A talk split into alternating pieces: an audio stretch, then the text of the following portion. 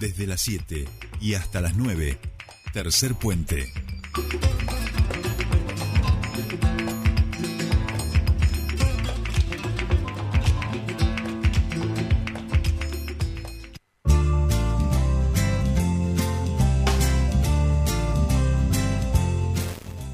Bien, continuamos con más tercer puente. 49 minutos pasaron de las 7 de la mañana y les decíamos que se va a realizar este certamen, que es el clasificatorio, perdón, para los Juegos Evitas. Hablamos de Neuquén Juega. Eh, ya está en, marcha esta fase local que fue presentada por el gobernador de la provincia de Neuquén, Omar Gutiérrez, junto a la ministra de Deportes, Alejandra Piedecasas, y el subsecretario de Deportes, Diego Holandeiro. Nosotros queremos hablar sobre esto, conocer más detalles eh, y por eso estamos en comunicación con la ministra ministra Pie de Casas, a quien saludamos y le damos la bienvenida aquí a Tercer Puente. Soledad Brita Paja la saluda, ¿cómo le va?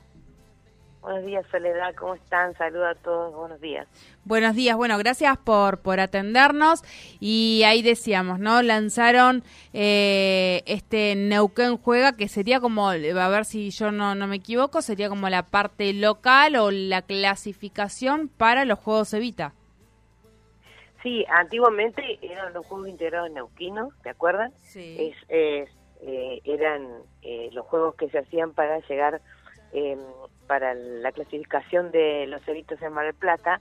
La, lo novedoso es que esta, este, este año se trabajó para que las instancias locales, zonales y después, eh, por supuesto, la provincial, regional ya más, más elevada, eh, los chicos jueguen más eh, eh, jueguen más, digamos, más veces, porque en, algún, en, momentos anteriores a veces hacían una etapa de juego y con una sola, digamos, una sola instancia quedaban fuera de juego, no volvían a repetir. Entonces la idea es que jueguen mucho más tiempo y durante todo eh, todo el periodo hasta casi en tres etapas hasta llegar hasta hasta noviembre las clasificaciones y también algo que nos pidieron desde los, la hogaridad y Comisión de Fomento eran hacer niveles locales porque se complica mucho también los viajes y que se trasladen los equipos, ya sea para los equipos de conjunto más que eran muy caros o para los individuales, así que bueno, eh, tomamos esta posta y dijimos, bueno, lo vamos a transformar en un poquito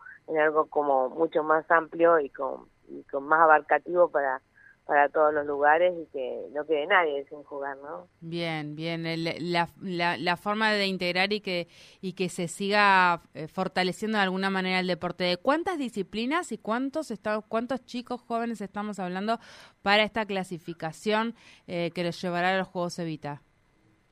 Mira, en la inscripción se inscribieron 8.300 chicos y chicas de toda la provincia eh, son juegos eh, no solamente también eh, son integrados en el sentido de que eh, para eh, también juegos con chicos con discapacidad también participan y son 53 disciplinas dentro de conjunto y, disciplinas que tienen que ver individuales.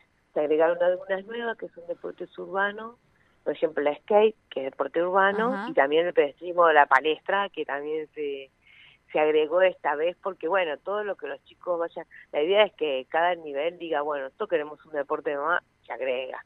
Eh, si el deporte no se practica o no está incluido dentro de la Evita, también se agrega y después de última no se compite en esa instancia y se pelea para el año que viene que entre esa disciplina, porque también nos pasó con un con fútbol que fue algo bastante cuestionado y muy polémico, porque bueno, el fútbol mixto que se incluye este año y por qué sacaron a mujeres y no sacar, bueno, hubo todo una cuestión ahí, entonces también hicimos una nota Nación para incluir eh, la, la, las disciplinas que ellos quieren competir y que no están en, no están en los Evita. Entonces, bueno, creo que año a año se van a ir incorporando. Así que bueno, eso también nos pasó, ¿no?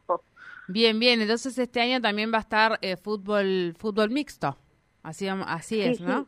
Bien. Sí, porque había, hay una cuestión de por qué se saca el masculino y no saca el femenino, y si saca, eh, entonces había, bueno, el fútbol mixto se incluye, pero bueno, hay categorías que querían eh, pura femenino, puro masculino, entonces, bueno, estamos viendo a ver cómo hacer, y de, de siete, de, bueno, entonces estamos eh, algunas cuestiones se habían incluido el mixto, se habían puesto, pero bueno, y habían sacado el femenino y no habían sacado el masculino, entonces dijimos, bueno, vamos a pedir para que el año que viene sea diferente, porque bueno, son, si bien uno trata de, ir avanzando en esta cuestión, ¿no? De trabajar los mixtos, eh, no es igual el mixto que el femenino solo y el masculino solo, bueno, y esas son las cosas que todavía estamos intentando llegar a a tener como un consenso y que ellos también incluyan todo lo que quieren jugar, porque hay lugares donde se juega el femenino puro y mucha cantidad de chicas dentro de nuestra provincia y quieren jugar femenino puro, porque el femenino, el mixto, se juega, pero no es igual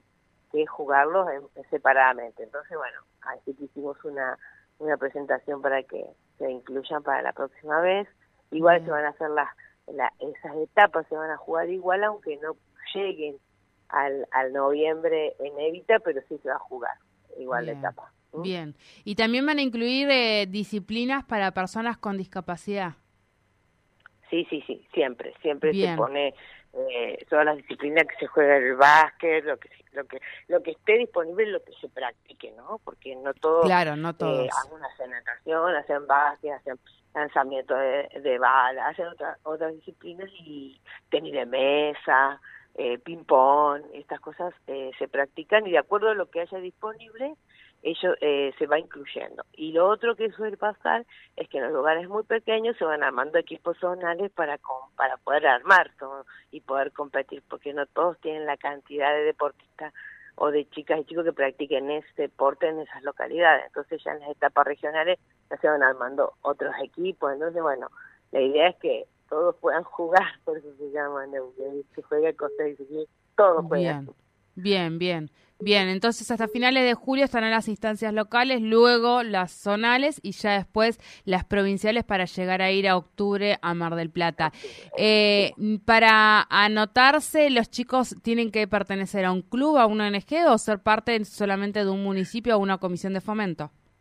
Eh, a través de eh, un sistema que digital que se se conformó en el ministerio, eh, bueno, la inscripción ahora ya cerró, pero se, se fue a través de, de cada, de cada eh, municipio, comisión de fomento, y de cual, no importaba si fuera un club de barrios, si fuese eh, un, eh, una escuela, podía anotarse todos los que quisieran participar, y bueno, y acuérdate que la edad es entre 10 y 18, que es lo que contempla Evita, ¿viste? que después también, después, después seguramente eh, en otras instancias querrán jugar eh, de otras edades, pues también nos han pedido, pero bueno, justo estos juegos contemplan de 10 a 18 años y se pueden inscribir eh, de cualquier lugar, no hay problema. Bien, bien.